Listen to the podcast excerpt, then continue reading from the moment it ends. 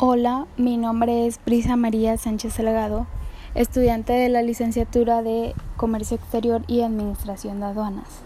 En este pequeño podcast les hablaré sobre los tres tipos de transporte que se vieron en la clase de el sábado.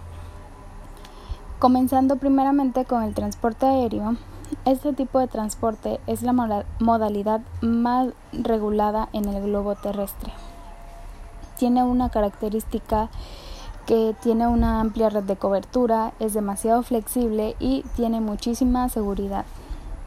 Una de sus principales ventajas es la rapidez, la agilidad de los trámites, la seguridad en la gestión, aunque también tiene sus desventajas, que es la capacidad limitada de mercancías, las restricciones a mercancías específicas y la contraparte de su rapidez, que es el costo que implica. Entre otros datos curiosos de este tipo de transporte es que el avión más grande que se ha fabricado es el, es el Antonanao AN 225 con 88 metros de largo. En su sistema de transporte, el sistema de transporte aéreo representa desde el punto de vista logístico un extremo respecto del resto de todo resto de todos de, modos de transporte. Esta situación se debe a los siguientes aspectos. El modo de transporte aéreo utiliza una tecnología punta. La red pierde parte del efecto estructurante del territorio, puesto que el transporte aéreo como tal tiene lugar por el aire. Pasándonos al tipo de transporte marítimo, este tipo de transporte tiene una característica principal que se considera el medio más económico para trasladar productos a largas distancias. Soporta cargas pesadas. A diferencia del transporte aéreo, el transporte marítimo puede realizar su ruta aún así, aun si las condiciones climatológicas no son las mejores. Cuenta con una capacidad para transportar grandes volúmenes de mercancías y cuenta con un almacén muy amplio ya que puede llegar prácticamente a cualquier parte del mundo. En este tipo de transporte encontramos ventajas y desventajas.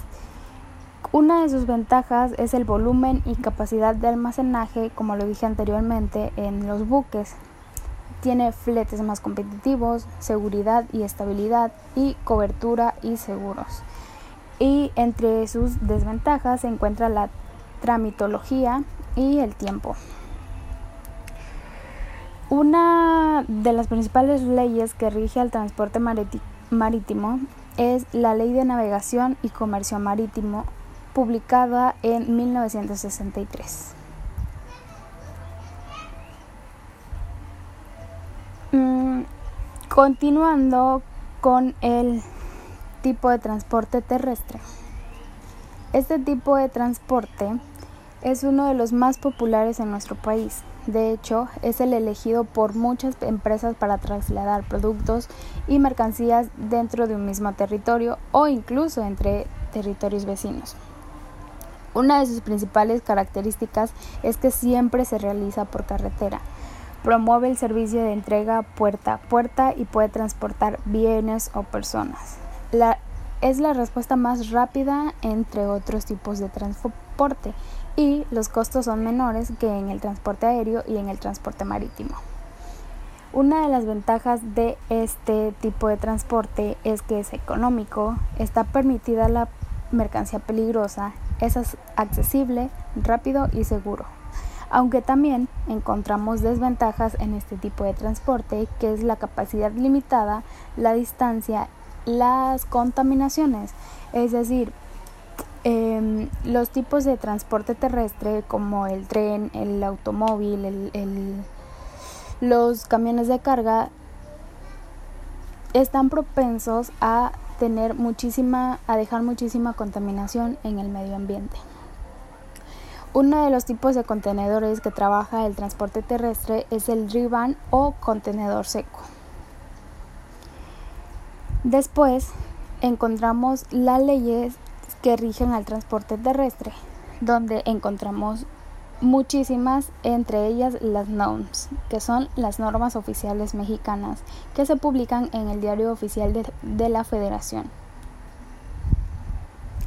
Por último, el transporte terrestre es un componente vital en el diseño y administración de los sistemas logísticos. Puede ser el responsable de un tercio o hasta dos tercios de los costos totales de la logística. El propósito de este trabajo ha sido describir el sistema de tipo de transporte en términos de las opciones disponibles para los usuarios. Es todo de mi parte, muchas gracias.